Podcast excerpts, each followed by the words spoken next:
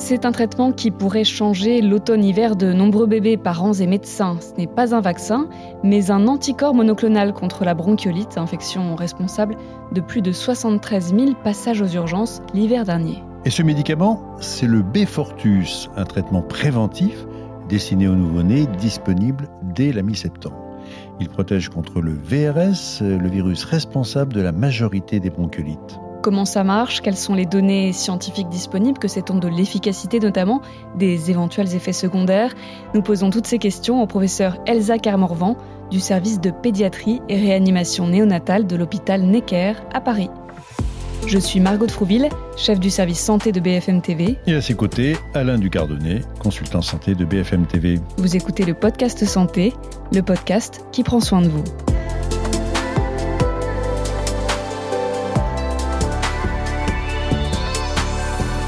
Bonjour Elsa Kermorvan. Bonjour. Alors pour bien comprendre l'intérêt de, de ce traitement, rappelons d'abord à quel point la bronchiolite est courante chez les tout petits. En effet, euh, près d'un bébé de moins de 2 ans sur 3 sera touché. Ça fait quand même près de 480 000 cas par an. Alors 2 à 3 seulement seront hospitalisés. Alors ça peut paraître peu, mais cela suffit à créer une grande tension dans les services hospitaliers. C'est un vrai problème pour l'hôpital. Oui, absolument, euh, puisque ces dizaines de milliers d'hospitalisations, en fait, elles sont groupées sur quelques semaines à quelques mois. Et donc, ça va euh, induire une saturation des consultations en ville, des consultations d'urgence, des hospitalisations, des réanimations pédiatriques.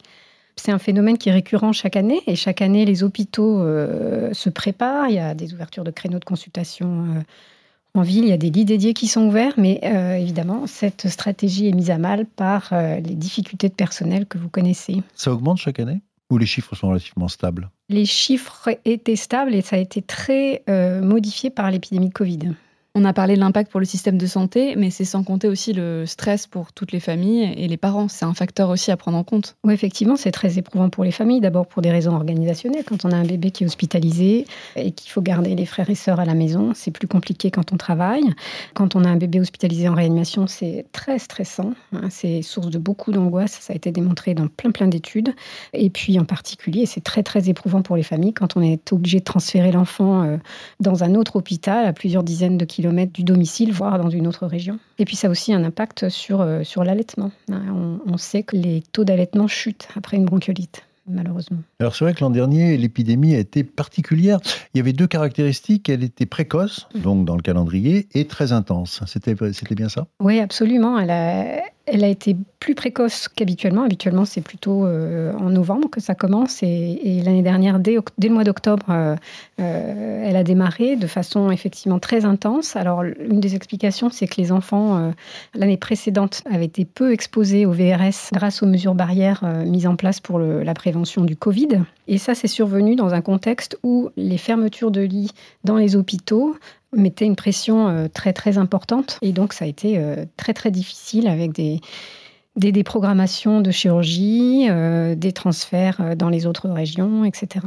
Alors pour éviter une reproduction de ce scénario, il y a les médecins et les parents qui disposent d'une nouvelle arme à compter de ce vendredi 15 septembre. C'est un traitement préventif.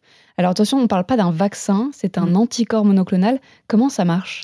Alors, contrairement au vaccin qui va apprendre à l'organisme à fabriquer des anticorps, ce nouveau traitement, c'est l'anticorps directement qui va, en se fixant au virus, empêcher euh, qu'il pénètre dans les cellules de la muqueuse respiratoire. Donc, on ne tombe pas malade On tombe moins malade. Et en fait, une seule injection va suffire?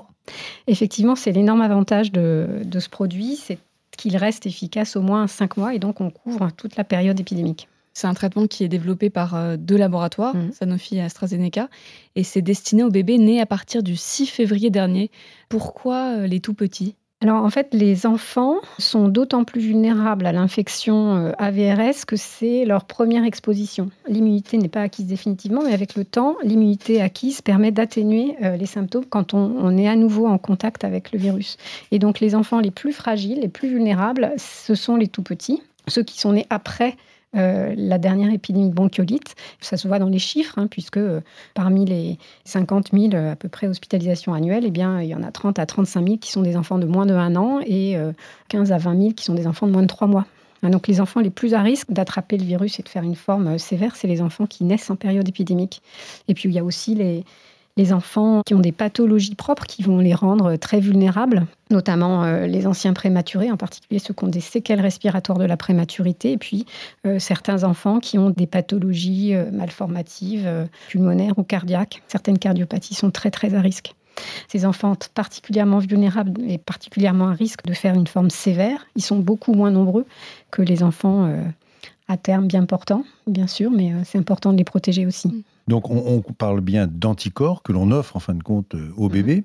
Euh, est-ce qu'on pourrait pas imaginer qu'au lieu de l'emmener par ce traitement, euh, ce soit la maman qui les fabrique? Alors cette, cette stratégie, elle, est déjà, elle a déjà été développée, déjà pensée. Il y a des essais, des études cliniques aussi sont menées, effectivement, avec l'idée de vacciner les mamans au troisième trimestre pour qu'elles puissent transmettre l'anticorps à leur bébé à terme, hein, puisque cette stratégie ne peut pas concerner les nouveau-nés prématurés, puisque les bébés reçoivent les anticorps de leur maman au troisième trimestre seulement. Le traitement dont on parle est disponible dans les maternités, euh, mais aussi en ville, par exemple sur ordonnance euh, d'un pédiatre. Quelles sont les données scientifiques euh, dont on dispose sur l'efficacité et sa durée notamment? Ça dépend euh, ce qu'on regarde hein, comme paramètre. Si on regarde le nombre d'enfants qui font des bronchiolites, hein, on a, euh, là les études sont toutes concordantes, on a une diminution du risque de faire une bronchiolite de l'ordre de 70-75%.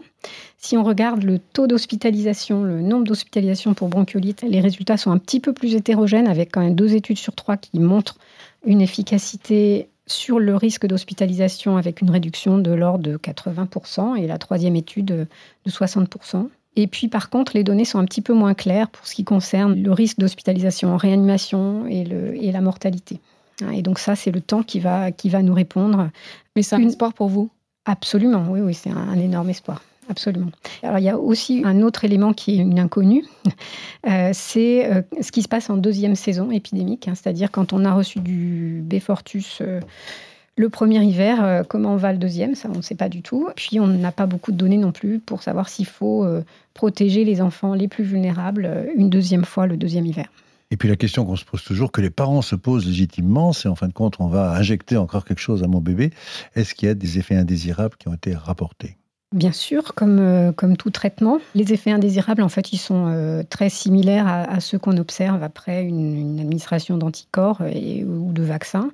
C'est-à-dire qu'on a des effets euh, indésirables locaux, c'est-à-dire des rougeurs, de, un gonflement, éventuellement une douleur au point d'injection. On peut avoir des, des, éruptions, très rarement de la fièvre.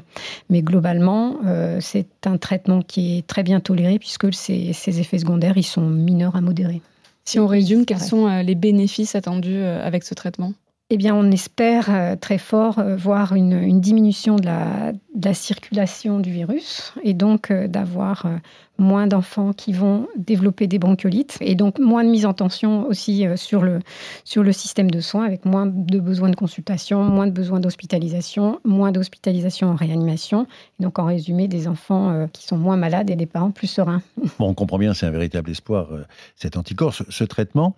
Mais bien évidemment, ça ne va pas nous affranchir des mesures barrières. Oui, absolument. Elles restent euh, très importantes. Ces mesures barrières que tout le monde connaît, puisqu'elles ont été largement diffusées euh, pendant l'épidémie Covid. Et donc, quand on s'occupe euh, d'un bébé, on se lave très soigneusement les mains avant, avant tout soin et on, utilise en particulier toujours le gel hydroalcoolique. Si on est malade, on porte un masque euh, on évite d'exposer l'enfant euh, au contact de, personnes malades, hein, adultes ou enfants. On évite de transporter son enfant dans des milieux où il y a beaucoup, beaucoup de monde, les centres commerciaux, le métro, etc.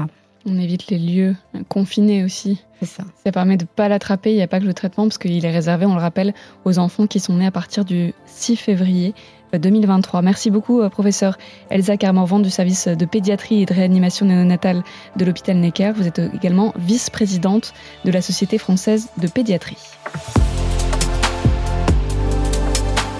La Commission européenne a par ailleurs annoncé il y a quelques jours avoir autorisé la mise sur le marché d'un premier vaccin administré aux femmes enceintes euh, pour protéger les bébés contre la bronchiolite. Et la Haute Autorité de Santé, l'HAS, étudie en ce moment un éventuel feu vert en France.